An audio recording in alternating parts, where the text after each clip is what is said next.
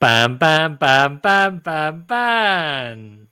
Ya está, no ha sido tan doloroso. Eh, es la segunda vez que hacemos esto. Es la única vez, me atrevería a decir, que grabamos de forma presencial y un podcast no funcionó. Eh, a mí no me gusta echar culpables, fue culpa mía que no puse a grabar eh, la cinta.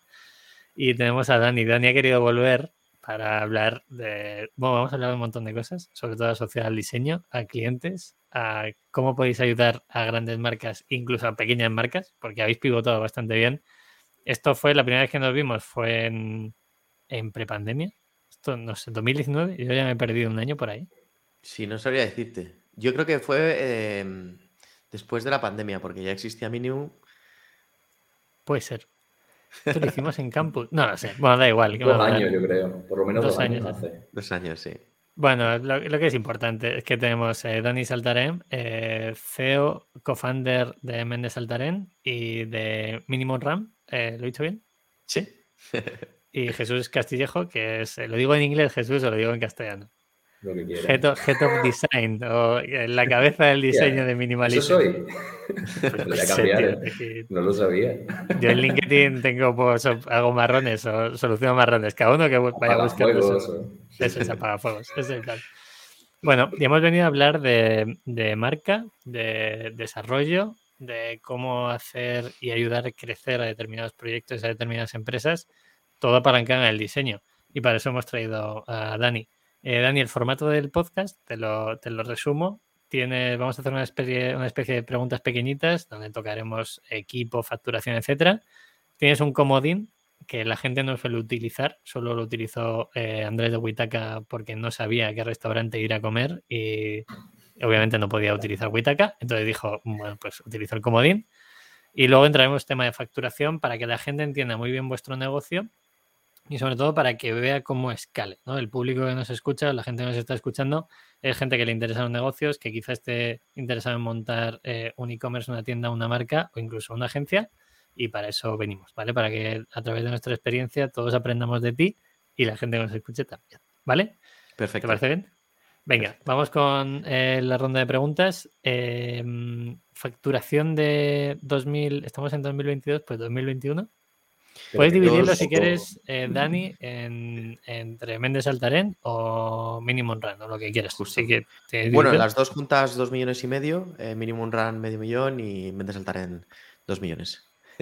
Recuerdo que la vez que hablamos, eh, Minimum Run era 100.000. Sí.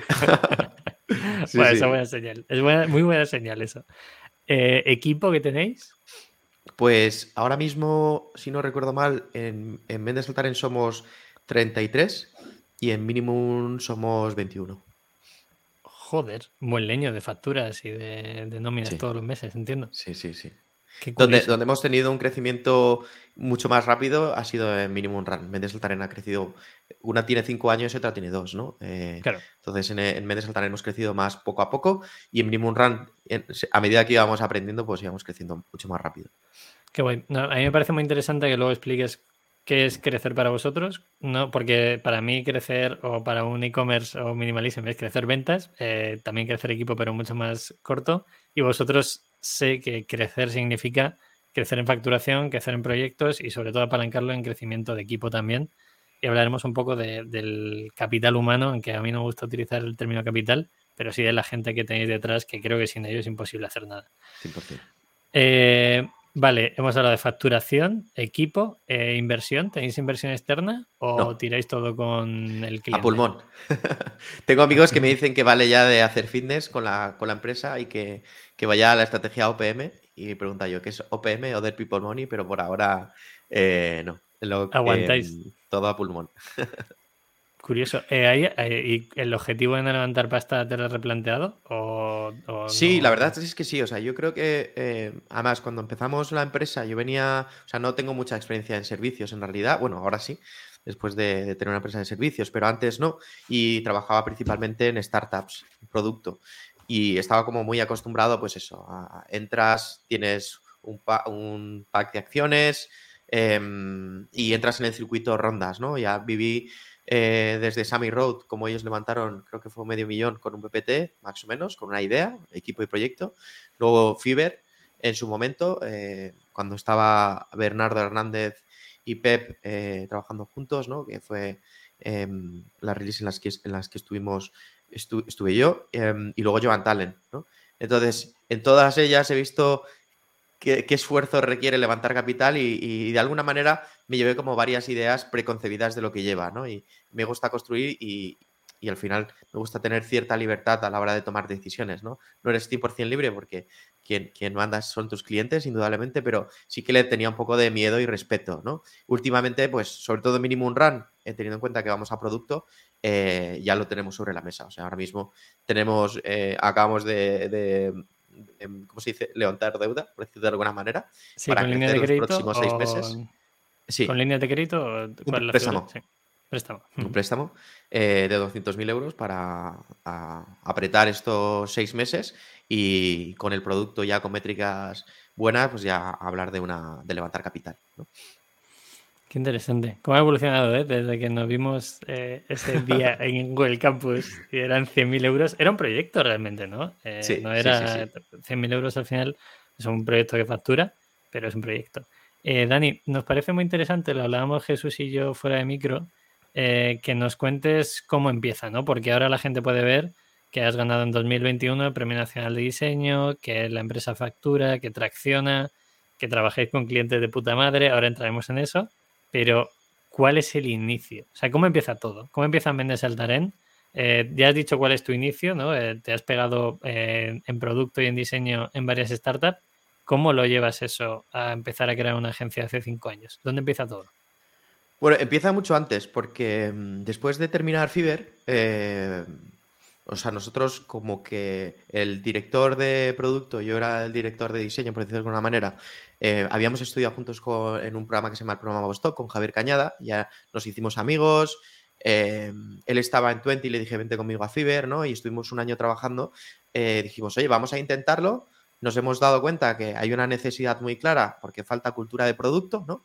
Eh, y la cultura del producto se resume en algo muy sencillo, es entender la relación que hay entre diseño y desarrollo y, y, negocio, ¿no? Es como que los diseñadores le tienen como cierta tirria a los desarrolladores, los desarrolladores a diseñadores y no entendemos que el impacto va de trabajar muy bien en equipo, ¿no? Entonces nos dimos cuenta que, que faltaba eso porque logramos, la verdad es que en tiempo récord, es una cuestión de tres meses, hacer una primera release, eh, empujar bastantes cosas dentro de Fiverr y la única clave era estar bien comunicados, ¿no? Y decíamos, pues tenemos tantos amigos en el mundo consultoril que vemos una oportunidad y nos decidimos a lanzar una empresa. Estuvimos un año juntos, no funcionó Em, y no funcionó no porque no teníamos clientes, porque imagínate, después de haber pasado por Fiverr, Adri por Twenty y demás, clientes no nos faltaban, sino porque yo creo que no era el momento. Aprendimos los dos muchas cosas. Yo tenía 25 años y no tenía la cabeza preparada como para, para entender qué era lo que yo hablaba como calidad, ¿no? Entonces empieza ahí porque me quedé con la espinita. Estuve trabajando como freelance un poco, me fui a Jovan Talent y, en Jovan Talent, después de, de pasar por ese momento en el que deja de ser digamos que una web con ofertas a ser una ETT digital, ¿no? Em, pues después de pasar por esa experiencia, mi sueño era trabajar en Facebook, me escribió eh, hello, from, hello from Facebook, me acuerdo, y dije, hostia, ya no siento nada, ¿qué está pasando? Estoy perdido, ¿qué voy a hacer y qué quiero hacer? Porque como entré en la rueda de cada vez cobrar más, cada vez cobrar más y startup, eh, creo que me voy a quemar, ¿no? Y fue como con mi mejor amigo, que es mi socio, le dije, tío, eh, creo que ahora mismo me siento que sí estoy preparado para, hacer una, para crear una empresa, crear un estudio, ¿no? Eh, y es el momento. Eso fue en el enero del 2017, ¿no? Empezamos a hablarlo en, yo me fui de Jovan en septiembre, pues en octubre, noviembre, diciembre estuvimos ahí dándole vueltas hasta que en enero nos lanzamos a hacerlo, ¿no? Pero digamos que empieza mucho antes y muchísimo antes de, de mis padres, ¿no? Mi padre me ha dicho, oye, en cuanto puedas, construye algo tuyo, ¿sabes? No, o sea, te han, iba a decir criado, no sé si es el término, o sea, te han inculcado los valores de, crear una empresa. Sí, sí, sí, mi padre desde el principio. También eh, falta contexto, mi padre es profesor de ingeniería mecánica, él tiene un laboratorio de investigación, he vivido toda mi vida eh, rodeado de ordenadores, robótica, en concreto robótica submarina, em, y yo le dije, yo no quiero estudiar, no, no me apetece ir a la universidad, y me dijo, vale, sé lo que hagas el mejor y construir algo que sea tuyo. Eh, y a partir de ahí es como mi padre, montar una empresa y luego ya, me saltaré. Qué bueno. Eh, yo tengo, tengo el, eh, duda, ¿no? O sea, siempre y es, incluso polémico el hecho de poner tu apellido o nombre a las empresas, que a mí de vez en cuando me estalla un poco la cabeza, eh, porque, a ver, vuestro nombre es comercial y avala una serie de, clientes o pues, incluso una serie de premios, pero eh, pones García, Martín, como son los míos, y no, iría a ningún sitio. Eh, ¿Cómo unís eso? Y, a mí me parece muy interesante saber por qué tú eres la cara visible y tu socio no aparece en ningún sitio, entre comillas, ¿no? Si buscas en, en LinkedIn puedes encontrarlo, obviamente, pero eh, ¿por qué habéis tomado esa decisión? ¿Es una decisión que tomáis desde el inicio o es algo que va derivando en que tú seas un poco más la cabeza pública? Buena pregunta, pues yo creo que, o sea, no, de primeras no fue una decisión como meditada de los dos, ¿no? Eh, fue ocurriendo por inercia y creo que tiene que ver con el carácter de cada uno, ¿no? Es curioso porque yo soy, bueno, los dos somos introvertidos, pero a mí me gusta mucho compartir constantemente y conocer a gente. Em, tengo un mundo interior rico, pero también me gusta, pues, oye, hablar mucho y conocer otro tipo de, personas, ¿no? Y, en cambio, André, como director creativo, es una persona más introspectiva, ¿no? Em, en la cual él está centrado en, el corazón de la empresa, en su cultura, ¿no? En el equipo, está volcado completamente en el equipo y yo estoy más volcado en todo lo que es la parte comercial y de venta, ¿no? Y de alguna manera, eh, yo recuerdo que le dije, tío, yo creo que, que el CEO de Mendes Saltaren debe ser tú. Lo fue por unos meses y al final me dijo, mira, no me siento cómodo en esta figura, creo que podemos, eh, podemos probar a darle la vuelta eh, y creo que vender, porque hasta cuando no empiezas no sabes exactamente, ¿no? ¿Quién le toca qué? ¿Qué te toca qué, no? Es así, es como un poco, pues, finanzas, no sé qué, ¿no? Em, y de forma natural fue, fue ocurriendo que él pues está volcado completamente a la compañía, el equipo y las personas dentro, que no significa que yo no, sino que yo estoy pues la cara visible y, y, la parte más de ventas. Y eso nos ocasionó un montón de problemas porque primero éramos dos socios, ahora somos cuatro eh, y, el, la persona ahora que es el responsable ¿no? eh, del equipo, pues siempre tenía como el estigma de no, si no está Dani en la reunión no me interesa porque quien me da seguridad es Dani, ¿no? Y y era como el storytelling de, aunque yo sea la cara visible, Salvador es muchísimo mejor que yo. Eh, que yo esté tampoco va a aportar mucho más valor porque hay una persona que es muchísimo, muchísimo mejor que yo. Y eso fue también el, una de las, de las pegas de, poner tu apellido, ¿no? La narrativa era clara, es, no me voy a poner el nombre de no sé qué FAI o algo trendy del momento y, y, fue como, pues, oye, vamos a hacer todo lo contrario. De hecho, es el claim, rebeldía elegante vamos a buscar algo casposo y lo vamos a hacer que mole, ¿no? Y dijimos, tío, Méndez, Saltarén, Saltarén, Méndez, pues ya está, nuestros apellidos y creo que no hay nada más que de confianza y seguridad que decir, no firmo ningún trabajo eh, con mi apellido que, del cual no, no me, no me siento orgulloso. Qué bueno. Em, me gustaría, Dani, saber cómo entra ese primer cliente, ¿vale? Porque ahora entraremos y me, lo hablamos antes Jesús y yo, como, oye, si hay clientes muy grandes que tienen un porcentaje muy grande de la facturación o no, ahora, ahora tocamos ese tema si quieres, pero el primer cliente, ¿cómo entra? Salís de Tramontana y, y cómo empezáis a captar ese cliente. Lo digo por si alguien que nos puede estar escuchando y se dedica al diseño o ese freelance que todos hemos sido en algún momento quiere dar un poco más el salto y empezar a formar una agencia, empezar a formar un equipo ¿Cómo lo hicisteis vosotros y qué recomendaciones puedes dar? a mí me gustaría también que hablase de ese apartado de transparencia que siempre habéis tenido en Mendes Altarén, mostrando tanto proceso de trabajo, si eso os ha ayudado también a la hora de fichar a gente, porque ya está muy alineada con vuestro, vuestra metodología de trabajo. Totalmente. Em, empezando por el final, em, ahora se habla mucho de comunidad, ¿no? Se habla mucho de, de, cómo el marketing cambia de alguna manera, ¿no? Estamos hablando de audiencia versus comunidad, son complementarias y de forma natural nosotros lo hemos hecho desde el principio y nos ha dado muchísimo, ¿no? Ahora lo entendemos, ¿no? Pero en ese momento fue un movimiento eh, genuino en cuanto a que nos gustaba compartir conocimiento y, además es que aprendíamos mucho con ello. Pensar que nosotros empezamos y estábamos frente a colosos, ¿no? Pues tienes un design it, un fior, una, un de cóctel y dices, es que no sé si lo que estoy haciendo está bien. Hay un momento de, de autodeterminación de decir, joder, vamos a creer en nosotros y apostar por ello, ¿no? Y es Tan malo no soy, ¿no?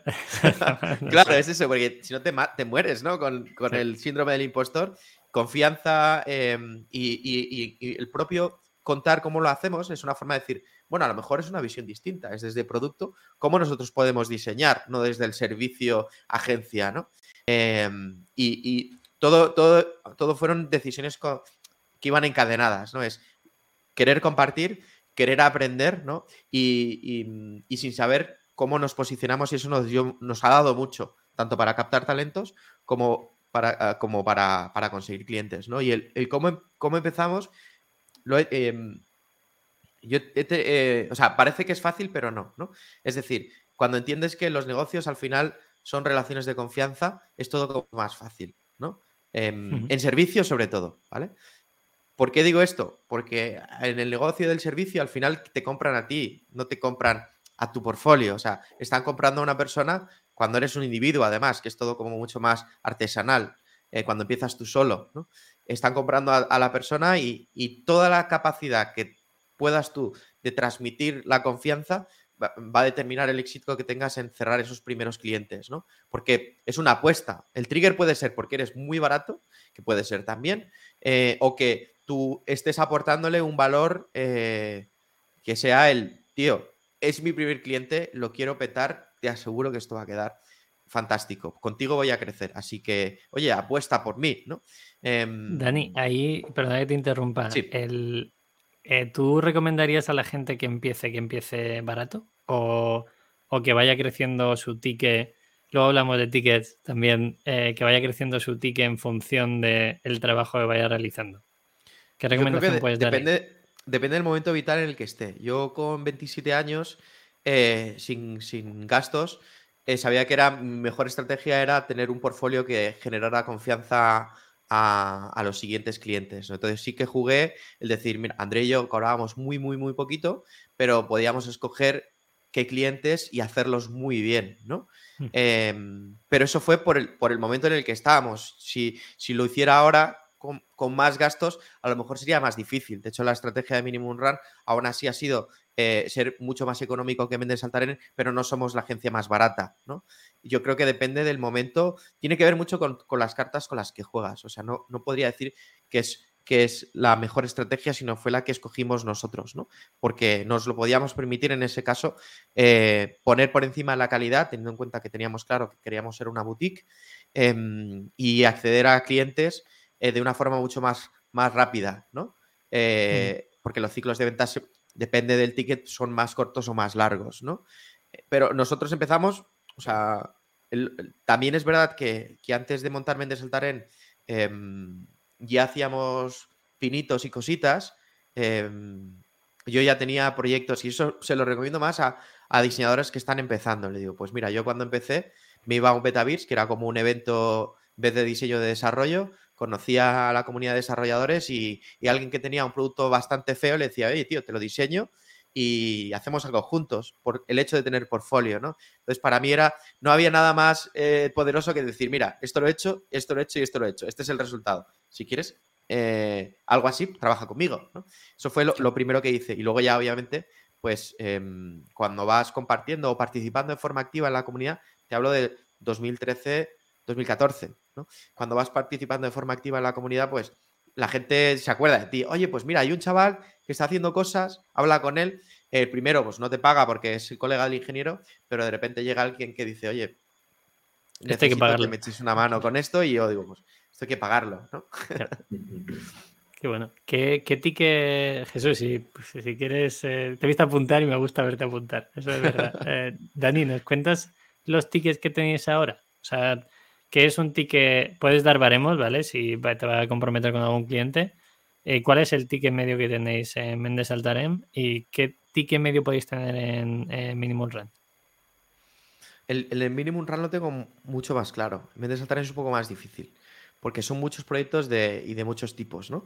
En Minimum estamos hablando de eh, lo más básico está en torno a 6.000 euros, luego 12 y máximo 25, ¿no?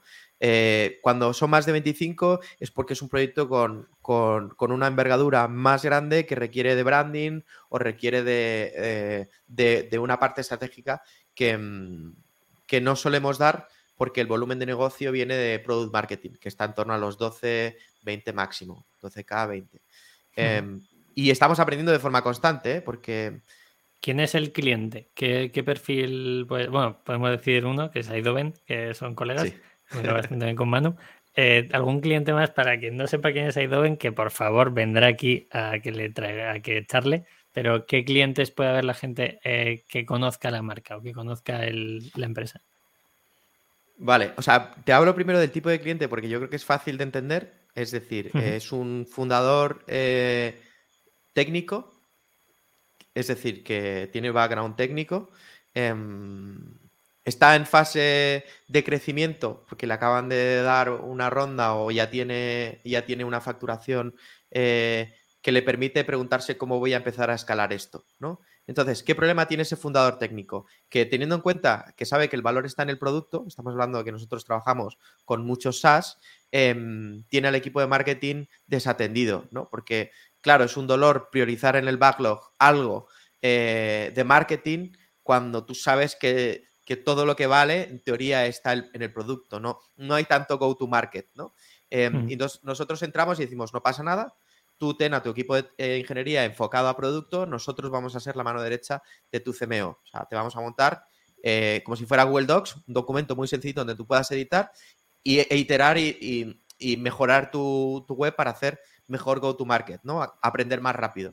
Em, y ese es el tipo, el cliente ideal para, para Minimum Run, ¿no? Luego tenemos otros, que es gente que quiere construir MVPs y su promesa es con el low code o no code voy a hacerlo más rápido y más barato menos escalable al principio, pero aprenderé más. Pero digamos que donde fue un momento ajá fue precisamente eso. Además fue con Jacobo de Arengo. Fue ver a Jacobo, se pone los pelos de punta, es decir, ostras, he encontrado a mi cliente, ¿sabes? Aquel que tiene el pelo en llamas, ¿no? Eh, y que está dispuesto a pagar, que ve el valor que tengo y además que creo que le puedo dar una buena solución. Em, en el caso de Mendes Altarene es distinto. Em, tiene que, o sea, tenemos varios tipos de cliente tenemos desde scale-ups a corporate, hacemos cada vez menos startups en fase inicial, cada vez menos porque los precios eh, se les escapan, en España sobre todo. Y ahí vemos como muy interesante esa mezcla entre minimum y MS, ¿no? Es como, oye, estoy fase scale-up, ya sea porque quiero escalar el equipo o porque quiero que esto escale más rápido, lo sistematizo o me ayudo a organizar el equipo, ayudamos desde Mendes Altaren o porque sea una empresa, trabajar con departamentos de innovación de una empresa corporate donde dice, oye, tengo que refrescar esto, ayúdame eh, y como si fueras parte de mi equipo, entras y trabajas conmigo mano a mano y me dejas lo que más me interesa de ti, que es la cultura de producto. ¿no? el, em, pivote es clave. O sea, es, en vez de saltar en coger una cuenta grande y entiendo que se entraría en contactos de, oye, yo solo quiero validar o solo tengo 15.000, dime qué puedes hacer. Oye, me creo una empresa asociada a eso, partiendo del todo el conocimiento que tengo previamente, claro. Justo. Y, ahí está un poco el por qué una ha crecido más rápido que la otra, ¿no? Mendes Saltarán ya, joder, ya, tiene un equipo bastante robusto. Tiene una persona en operaciones, tenemos una persona en, en control financiero, finanzas, tenemos una persona más enfocada a las personas, ¿no? Eh, obviamente, gestión de proyectos, dirección de diseño. Y en Minimum Run estamos aprendiendo cuál es el modelo ideal. Estamos como en fase de tormenta, ¿no? No de formalización de la compañía. Qué importante. Eh, Dani, has hablado de Arengu, está dentro de Y Combinator, si no me equivoco. Eh, ¿Habéis hecho algún tipo de acuerdo con Y Combinator para que os traigan más startups en, esa etapa que tú dices, ya más de crecimiento? Eh, ¿Habéis pues, hecho algún tipo de acuerdo? Hemos descubierto cosas interesantes y esto, por ejemplo, para el que esté, pues imagínate, alguien que tenga una agencia y diga, ¿dónde puedo captar clientes? o sea, nosotros al principio, en vez de saltar en, me acuerdo además dibujar el business canvas, este decir, bueno, ¿esto qué es? Tal, eh, y encontrar que nuestro, nuestro, de alguna manera, la persona que nos vendía internamente era el CTO, curioso, ¿no? Una agencia de diseño que es vendida por el CTO, de ahí lo de la documentación, que hemos hecho mucho, ¿no? Eh, el CTO o el CEO, el CEO recomendado por otro CEO o ver alguna startup con la que hemos trabajado, ya sea Joan Talent u otro, ¿no? Y con el paso del tiempo, em, digamos que nuestros mejores aliados son Venture Capital y Venture Builder.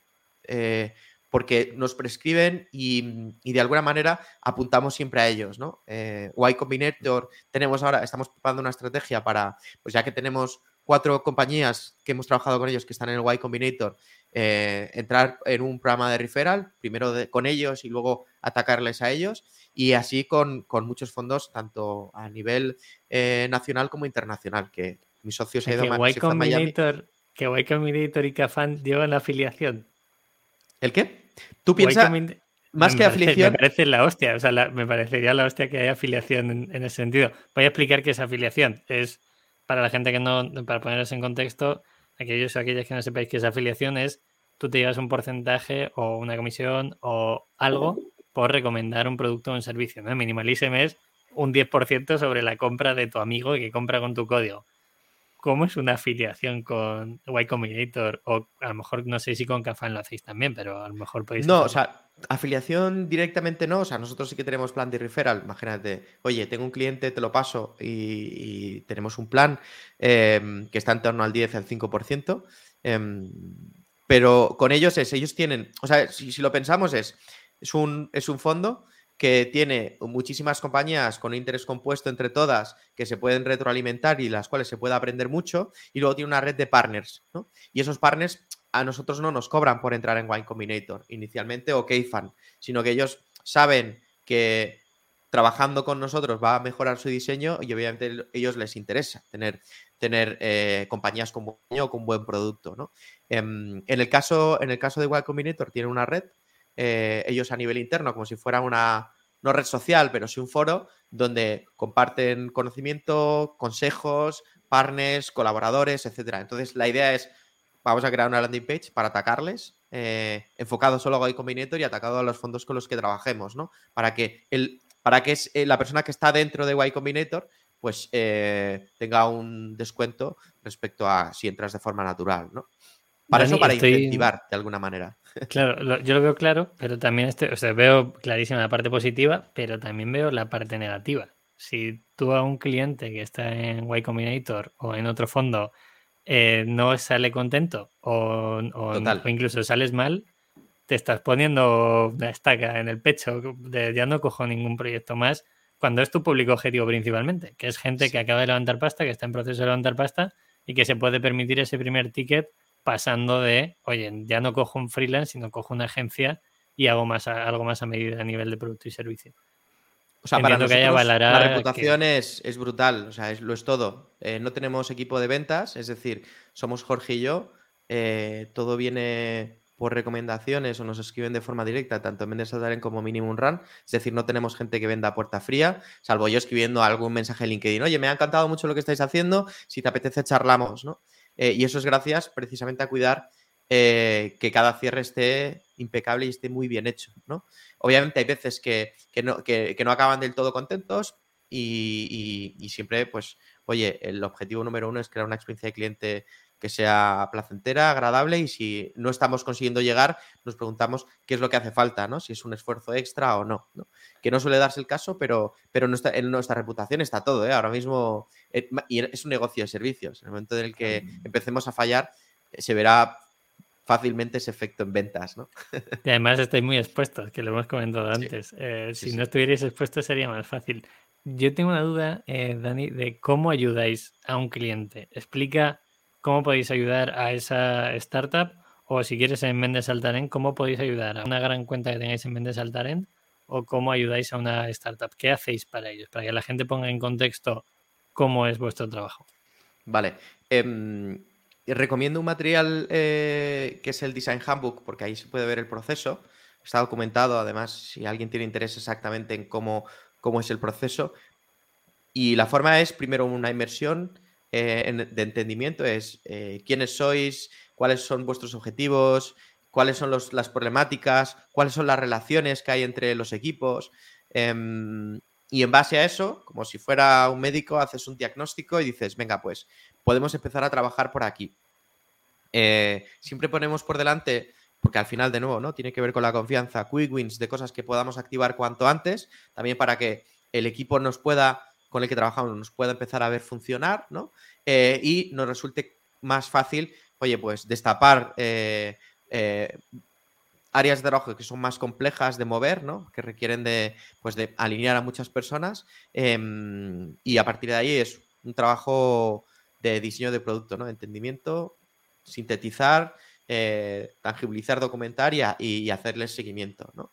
Em, lo, importante para nosotros, o donde vemos, y eso siempre se lo digo al equipo, es que yo creo que muchos de los problemas que nos encontramos de forma recurrente en nuestros clientes vienen de problemas de comunicación, ya sea porque los assets que utilizan no son los, los más fáciles de consumir o simplemente porque hablan lenguajes distintos, ¿no? Entonces nosotros, como si fuéramos el pegamento de la compañía, Em, pues entramos y mm, al sintetizar las ideas facilitamos que la comunicación sea como más eficiente, ¿no? Y parece que es sencillo de explicar, pero al ser un tema tan cultural, ¿sabes? De que dices, la cultura son creencias y comportamientos compartidos, que la gente empieza a ver de, oye, pues quizás esta creencia que tenía o este comportamiento no está facilitando el trabajo de mis compañeros o no me está ayudando a llegar al objetivo, ¿no? Eh, y de ahí el carácter didáctico, ¿no? Es, vale, hemos encontrado todo esto, esta es la forma en la que te explico cómo evidenciamos esta, esta cantidad de problemáticas, ¿no? Y vamos a empezar a trabajar por aquí. Trabajemos en esto, win-win, primeros resultados, la gente se relaja y ya podemos entrar en la dinámica donde la idea principal es pues hacer bastante piña con el equipo, ¿no? Porque al final el diseño no puede estar solo proyectado desde la lejanía, sino pues es trabajar mano a mano con, con las personas. Eso es Mendes Saltaren, ¿no? El Minimum Run sí que es verdad que es, que es distinto la forma de que entréis a de huello. Eh, oye, hay que hacer una web, hay que hacer un producto, eh, nos metemos con ello y, en tres meses que lo tengáis validado, ¿no? Entiendo que Claro, en Minimum Run nos hemos quitado la, capa estratégica y partimos de la base de que el cliente viene con los deberes hechos, ¿no? No es que no hagamos estrategia, lo, que queremos hacer, que aún no lo estamos haciendo al 100% es después, ayudarte una vez que está construido el marketing site, eh, una vez que hemos instrumentado la web, es decir, que puedes medir y sabes qué está ocurriendo cuando diriges tráfico, pues ayudarte a iterarla, ¿no? Esa, parte estratégica nos interesa más, pero no la del principio, ¿no? Yo no, no voy a cuestionar si aporta valor o no, sino yo te voy a ayudar a construirlo para que falles más rápido. Qué importante. Con eso también conseguir más recurrencia, ¿no? No es solamente el desarrollo inicial del producto mínimo viable o la primera fase del proyecto, sino estas iteraciones también te dan más recurrencia de ingresos. Sí, y más trabajo en ventas, eh, sobre todo en Minimum Run. Las dos compañías son distintas, ¿no? Y creo que también tiene que ver con los momentos. Nosotros cuando empezamos eh, esto, o sea, una de las, de las cosas que nos dio mucha paz en Mendes Altaren fue en el primer año, em, bueno, eh, sí, después del primer año conseguir clientes que llamamos ongoing, recurrentes, ¿no? Estuvimos trabajando con la UEFA, hemos trabajado para eh, el grupo textil más grande de España, ¿no? Eh, no puedo decir quién, pero. Se llama, que se llama Minimalism. Sería la hostia. A ver, Dani, si no meto la coña publicitaria, nos está pasando una cosa muy curiosa, que los que eh, la gente que haya recibido la newsletter lo sabrá, que es que hay gente que sabe que tenemos un podcast y no sabe que es Minimalism, o sea, no sabe que tenemos ropa, y hay gente que sabe que es Minimalism y que no sabe que hay un podcast de negocio. Entonces, como estamos intentando hacer el nexo unión entre comunidades. Por eso te voy a meter la cuñita. Sí, sí, por supuesto. Bueno, y, que y, hay grandes fans de Minimalism en el, en el equipo, porque el concepto básico de, oye, lo mínimo, ¿no? Esencialismo, que, lo compartimos en la cultura. Eh, hay grandes fanáticos, ¿no? gracias, tío, gracias. Muchas gracias. Em, ¿Dónde estaba? Se me ha. Ah, sí, bueno, el primer año empezamos a conseguir eh, recurrencia Em, y cuando miramos la PNL decimos, oye, pues mira, ya tenemos esto, contrato de un año o seis meses bloqueado, lo que nos permitía poder decir, oye, hay cierta estabilidad, podemos empezar a crecer, ¿no?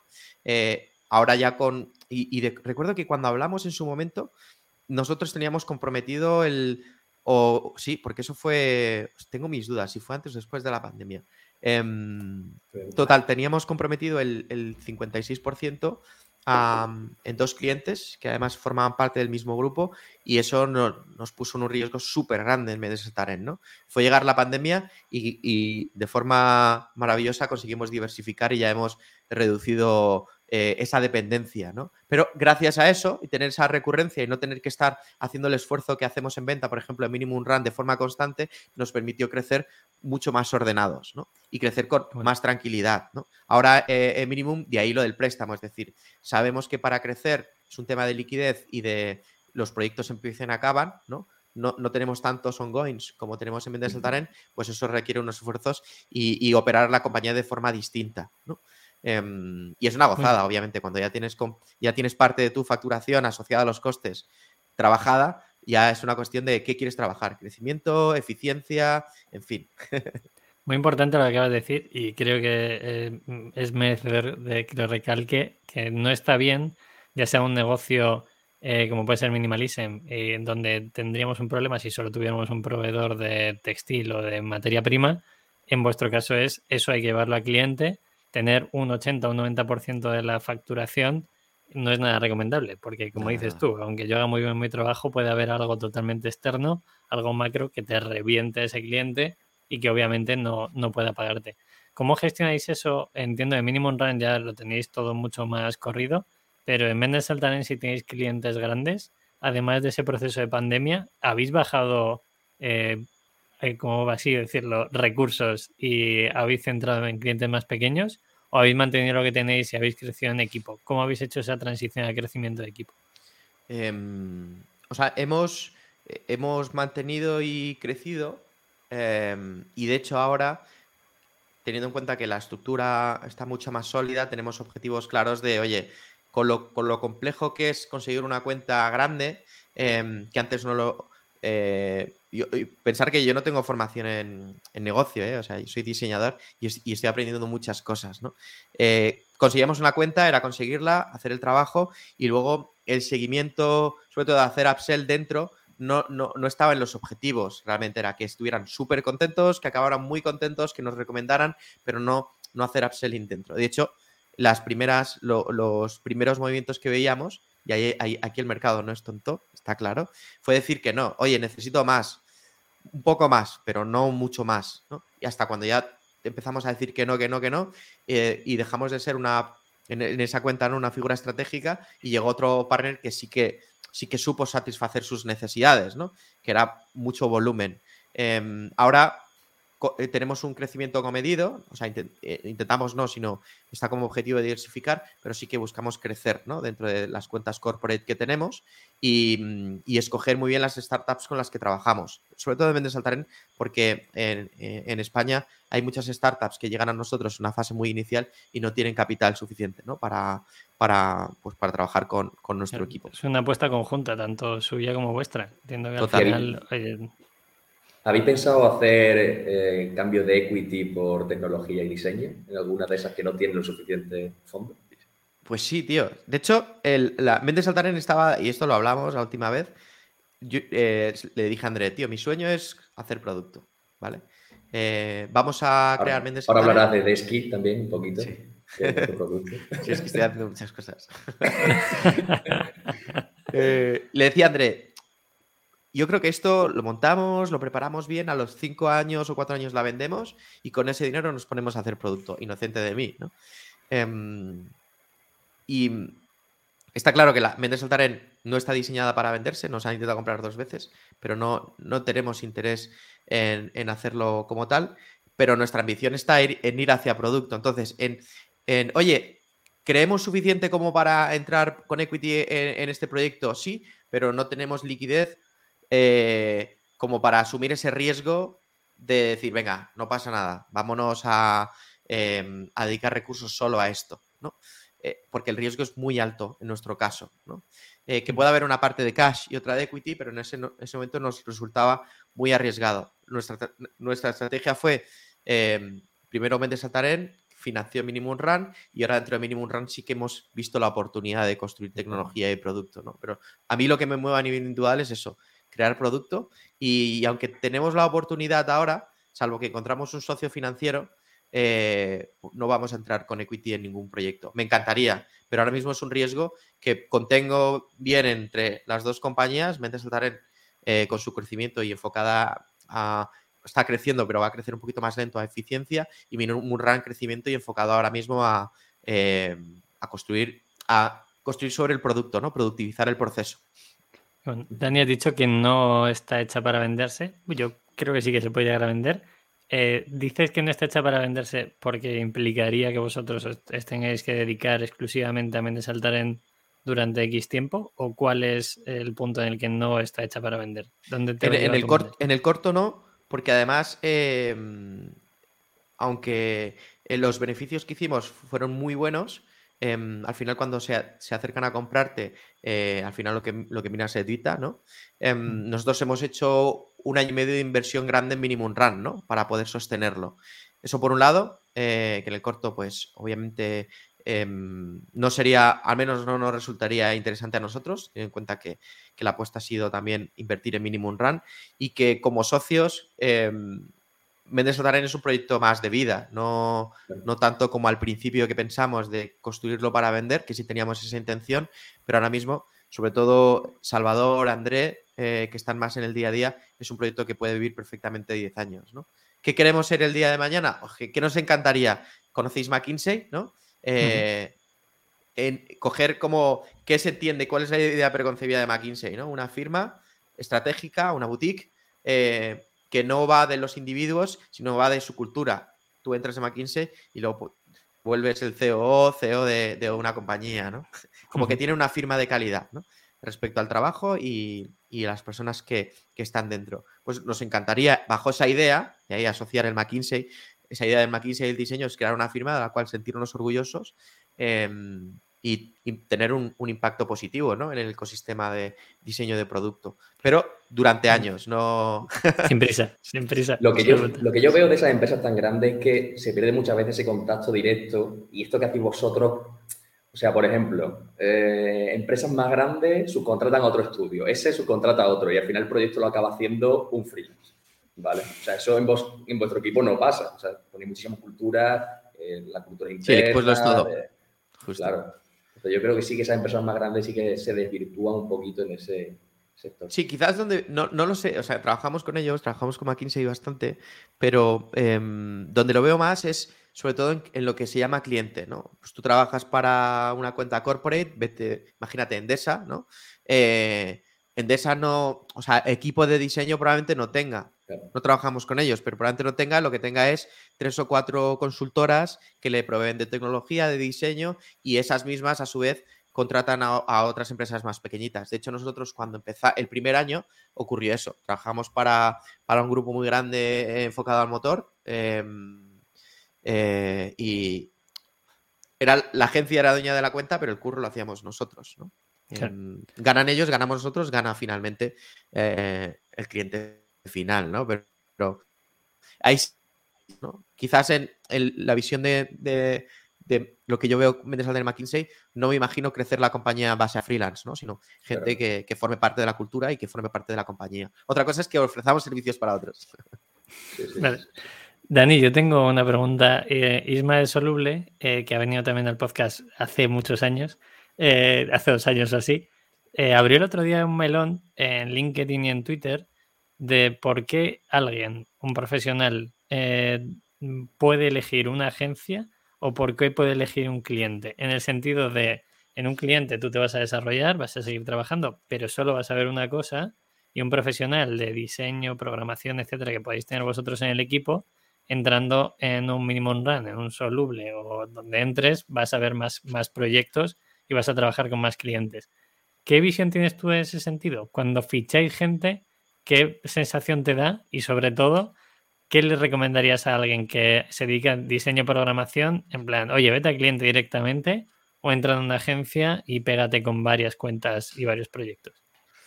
Pues em, le voy a dar el consejo que me dieron, ¿no? Es, yo creo que consultoría es un lugar fantástico en el cual aprender y tener una visión muy amplia, ¿no? Em, y el producto te permite poder hacer deep dive en algo muy concreto y probablemente dependiendo del momento en el que entres en la compañía, pues no es lo mismo entrar, imagínate, en eh, una gran corporación que, una empresa en fase de scale-up, en producto, ¿no? En cliente, em, pero te permite tener una visión general y participar de muchas pequeñas cosas y no solo enfocado al diseño, ¿no?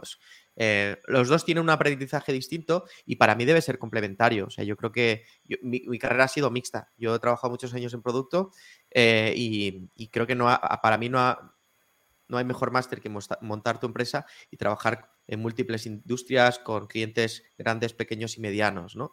Eh, como dice Naval, yo creo que aquí está en... Naval es un... Es un eh, sí, le nombrado varias veces aquí. Estamos creyendo, todo el mundo lo sabe.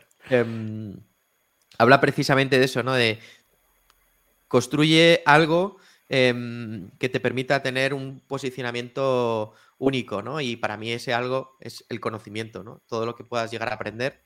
Si de repente llevas trabajando, imagínate en Joan Talent y, quiero diseñar un producto enfocado a, los recursos humanos, pues mi conocimiento va a ser mucho más profundo, ¿no? Pero de repente tener un conocimiento generalista también me hace muy versátil, ¿no? Y tener un pensamiento a lo mejor eh, em, que se podría decir fuera de la caja. Yo creo que es, que es complementario y si fuera una persona diría, prueba las dos Em, nosotros sí que vemos que hay una diferencia entre, eh, se ve muy claro en el comentario, es que yo no quiero mantener webs.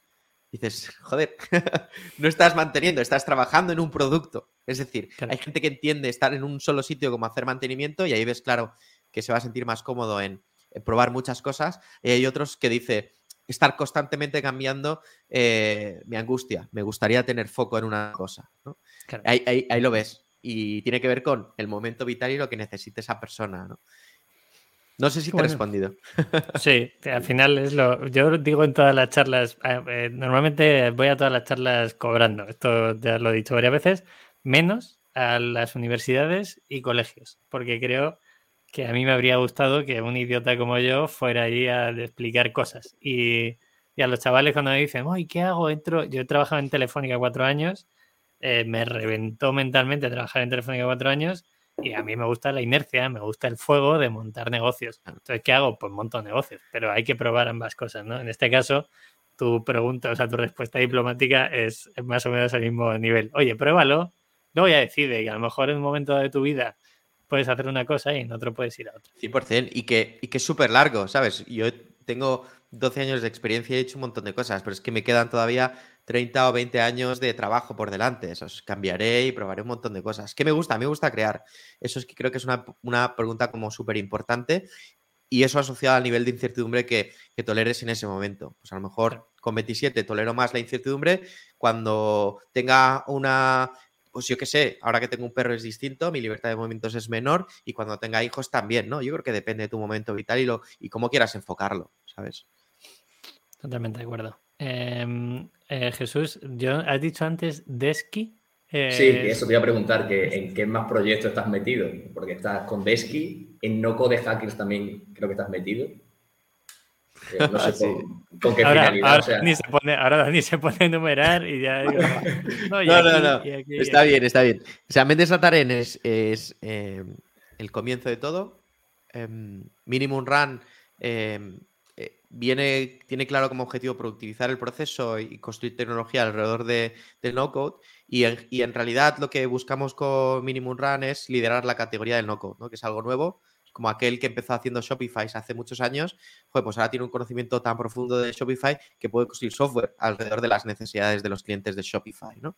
Nosotros estamos ahí, en esa línea, ¿no? Es, está empezando esto del no-code y queremos liderar la categoría. Para hacerlo, hay una parte súper importante que es la comunidad, ¿no? Entonces, para no, para, y aprendizaje también de Mendes Saltarén, ¿no? Es para, joder, es que me gusta el handbook de Mendes Saltarén, pero yo trabajo en la competencia no te preocupes, eh, es gratis, utilízalo, pero son como pequeñas barreras que impiden acercarse la comunidad a veces a nosotros, ¿no?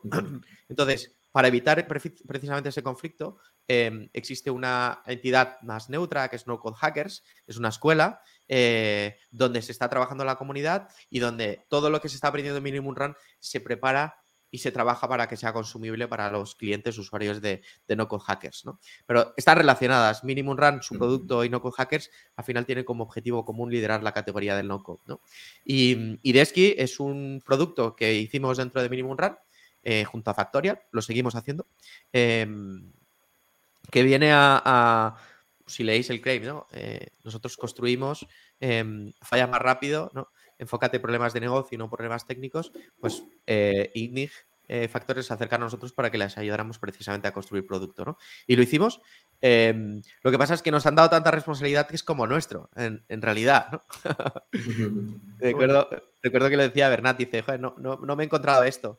de delegar y poder eh, despreocuparme y dejaros los objetivos y que vosotros funcionéis, ¿no?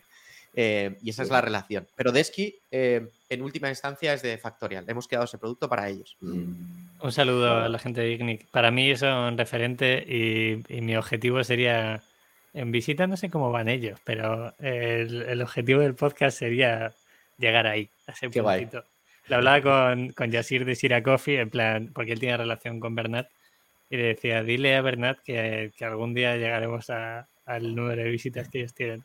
Pero vamos, es, es ridículo, es, es, ego puro de podcaster el número de visitas. Y es, pero es bonito.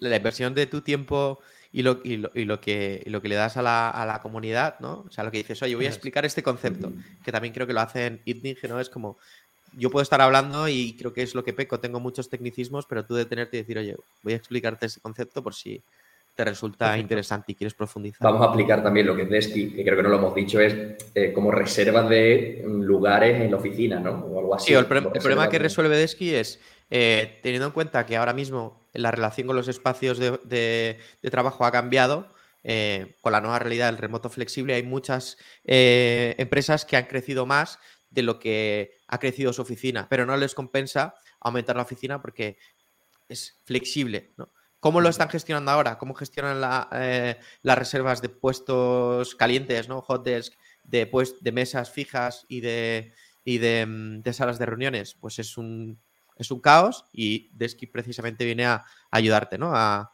gestionar mejor tus espacios ahora en la nueva etapa remota flexible. Qué guay. Lo voy a dejar en el, enlace y también el podcast de Igni, que, creo que aporta muchísimo valor. Yo tengo como dos o tres eh, podcast de INE que me los escucho de vez en cuando de forma repetida porque me da mucha información. Y, y yo, Dani, para cerrar, eh, no te queremos robar más tiempo, ni a Jesús tampoco, que tengo bastante lío. Eh, me gustaría saber la, la, parte de, has probado durante el día que nos vimos, ¿no? Si nos, si nos retrotraemos hace dos años, has pasado por vivir en el monte, eh, irte a vivir en caravana, tener un golpe con la caravana volver a casa de tus padres y ahora vivir en el centro de Madrid. Eso es nomadismo. Se ha casado también. ¿Ha casado también?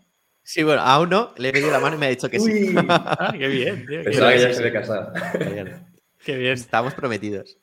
¿Cómo ves la parte del nomadismo? O sea, eh, sí que creo que puede ser una variable, ¿no? Vosotros ahí podéis trabajar en remoto. Entiendo que el equipo ahora lo, lo estaréis, estaréis captando para trabajar eh, full remote. ¿Cómo lo habéis hecho? ¿Cómo habéis vivido toda esta experiencia de estos dos años? Pues ah, es súper gracioso. Cuando empezamos la empresa, me acuerdo estar en Plaza Santo Domingo en Madrid, sentados André y yo, mirando como, tomando un café después de comer y decir, tío, ¿te imaginas cuando podamos trabajar en remoto? Y él decía, bueno, cuando nos retiremos yo estaré haciendo sillas en Lisboa, él es portugués, ¿no? Em, y explotó la pandemia y fue una realidad, él se fue a vivir un año a Portugal, ¿no? Ha cambiado muchísimo de principio a ahora. De hecho, el equipo es full remote. Aunque tengamos oficina, que estáis invitados, por cierto, que las abrimos el lunes. Em, aunque tengamos oficina, la mentalidad es que hay salas de reuniones, tú te metes y aunque estemos los dos, me pongo los cascos y abro el ordenador para evitar el efecto portazo. Em, y ha cambiado muchísimo. Hay gente que ya no va, que iba de forma recurrente. Hay gente que es mucho más feliz porque el tema del coche, moverse, el metro, aparcar, eh, era un pain bastante grande y otros que lo necesitan, gente que disfruta, pero no sabéis cuánto estar rodeado de personas y estar ahí en el espacio, ¿no? Em, yo fue, fue empezar el, confinamiento, eh, mi futura mujer, mi prometida, es italiana y, ha vivido muchos años en una, en una ciudad de mar y se le hacía como pequeña la casa, ¿no?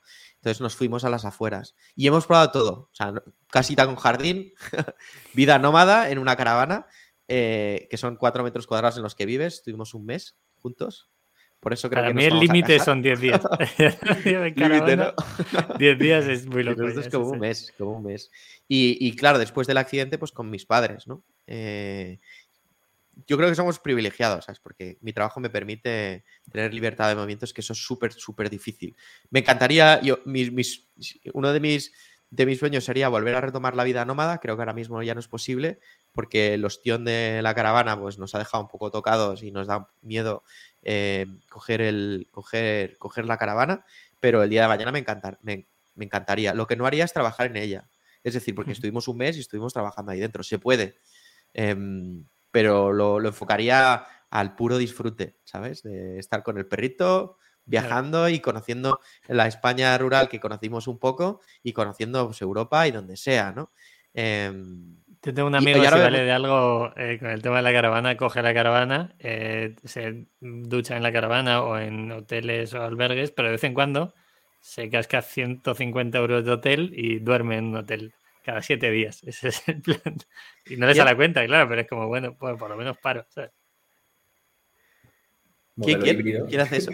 Un amigo, un amigo. Un amigo, Sí, sí. salimos a correr por el monte, eh, se pasa dos o tres días corriendo por, por, montaña, sin ducharse ni nada por el estilo, te duchas en un camping y luego ya, cuando está muy cansado, coge y entre siete y diez días eh, se coge un hotel, gasta el hotel, cinco estrellas, jabón, agua, roba los jaboncillos para la caravana y a tirar. Qué bueno. Pero bueno, la parte de la vida nómada tiene sus cositas vale, pues por mi parte estamos. Jesús, ¿tienes algo más tú? Yo antes de terminar quiero un momento friki de, eh, que hablemos un poquito así por encima de cómo ves lo nuevo que trae Framer y si crees que puede desbancar un poquito a Figma más Webflow o crees que todavía está un poquito en fase inicial. ¿Cómo ves? Pues no sabría decirte, o sea, yo creo que em, Framer ha, ha, resultado un programa muy, muy bueno que no ha conseguido Webflow, que es una interfaz más cercana a lo que es, mm, no sé si llegasteis a utilizar alguna de Dreamweaver, ¿no? Que Dreamweaver es más, más parecido a Webflow. Eh, una interfaz de diseño, en realidad, ¿no? Entonces, arrastrar, construir, es mucho más visual y más fácil con Framer. Eh, sí que es verdad que la carrera está, es difícil porque Webflow, aparte de tener mucho capital, tiene muchos clientes y tiene una comunidad bestial, ¿no? Eh, y Figma yo creo que no está en su core business probablemente. Lo que, lo que este sea, o lo que veremos, serán plugins que te permitan hacer match entre Webflow, que ya habrá, ya hay alguno, no lo he probado todavía.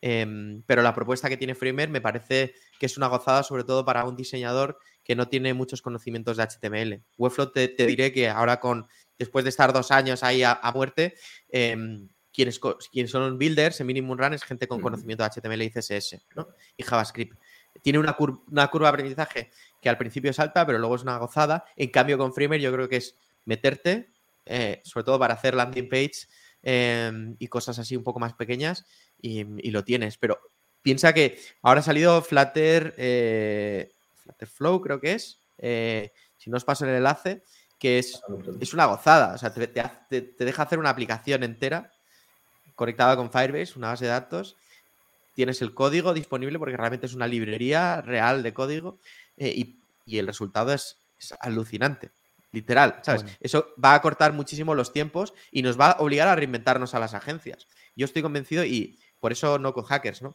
Es que deben existir más minimum run, agencias que digan, mira, toda esta gente que desarrolla la vieja usanza, que se venga eh, a la ola del no-code, incrementa la velocidad y sigue y va a tener mejores márgenes. ¿Por qué? Porque la rueda ahora de VCs, cualquier ingeniero de frontend, eh, pues cobra lo que está dispuesto a pagar el mercado, que es bastante, ¿no? Entonces, está en lo que pagas y el valor que aportas, ¿no? con el no-code creo que ganas tiempo, aportas mucho más valor y, las agencias, yo creo yo, es mi mensaje para el que tenga una agencia, eh, van a tener que mirar mucho más de cerca el no-code, ¿no? Porque está empezando, pero ya te digo que va a cambiar mucho los ciclos de, construcción, ya sea para product marketing y para producto. Estoy convencidísimo, vaya. Y con todo el tema de las integraciones es que puede ser infinito. O sea, si sigue esto, vas a poder hacer todo. Como con los ordenadores, tú ahora te puedes hacer un ordenador, te compras una placa base y el día de mañana te quitas el componente que era la tarjeta gráfica, pero la base la tienes. Pues aquí lo mismo, oye, que mi sistema de autentificación se está quedando eh, malo, pongo Arengu, ¿no? Y esa mentalidad de componente esa sí la Desagregado es súper potente, ¿sabes? Mm. Súper potente. Que bueno, yo animo a todo el mundo a que pruebe el no code, yo soy fan absoluto. De hecho, la web de Minimalism, aunque tiene cositas por detrás eh, tocadas a, dedo, sobre todo el tema de los packs, si alguien tiene problemas con packs en Shopify, por favor que nos escriba, que tenemos un máster, eh, Jesús y yo. y, producto propio, ¿eh? Producto propio, una oportunidad, sí, sí. Hay gente yo no quiero bastante pasta con plugins de Shopify. ¿eh? Yo no quiero más oportunidades ya. eso que lo gestione Fauto, que es la persona que, nos hizo el desarrollo a medida. Y yo animo a todo el mundo a que pruebe. Eh, tanto Webflow para mí, como ha dicho Dani, es eh, fueron un mes y pico pegándome para entenderlo bien. Shopify en una semana bien explicadito lo tienes. Por mi parte, nada más, chicos, eh, mil gracias. Eh, Dani, ¿algo que quieras decir a la comunidad que nos escucha hasta el minuto 59? que muchísimas gracias eh, por la oportunidad que me habéis dado de, de vuestro altavoz y, que construya. Yo creo que estamos en ese momento de construir, aportar valor y fallar rápido. Que, herramientas y conocimiento está, está a la orden del día, es tan fácil como buscar en internet y, y construir, vaya. Qué bueno. Jesús. Nada, que nos vemos en dos años otra vez. Esperemos que este se haya grabado. Por Dios. Sí, sí, nada más. Muchas gracias. Nos veremos antes, nos veremos antes. Eh, por mi parte, nada más agradecer a, dos personas, Dani y Rubén de Lanzadera, que me han dicho que mi micro estaba mal, cierto, mi micro estaba roto, eh, y entonces este podcast ya se está escuchando bien, porque ha habido dos personas que me han dicho que el audio de los dos últimos episodios ha sido una mierda. Pero gracias, eh, acepto todos los feedback, todo para mejorar. Nada más, eh, gracias Dani, tío. Nos vemos pronto. Yo estoy en Madrid, así que es cuestión de tiempo que nos tomemos una cerveza o un café. Cuando gustes, eh, estoy muy cerquita tuya, ya lo sabes. Cuenta con ello. Gracias, chicos. Un placer. Saludos. Chao, chao. Adiós.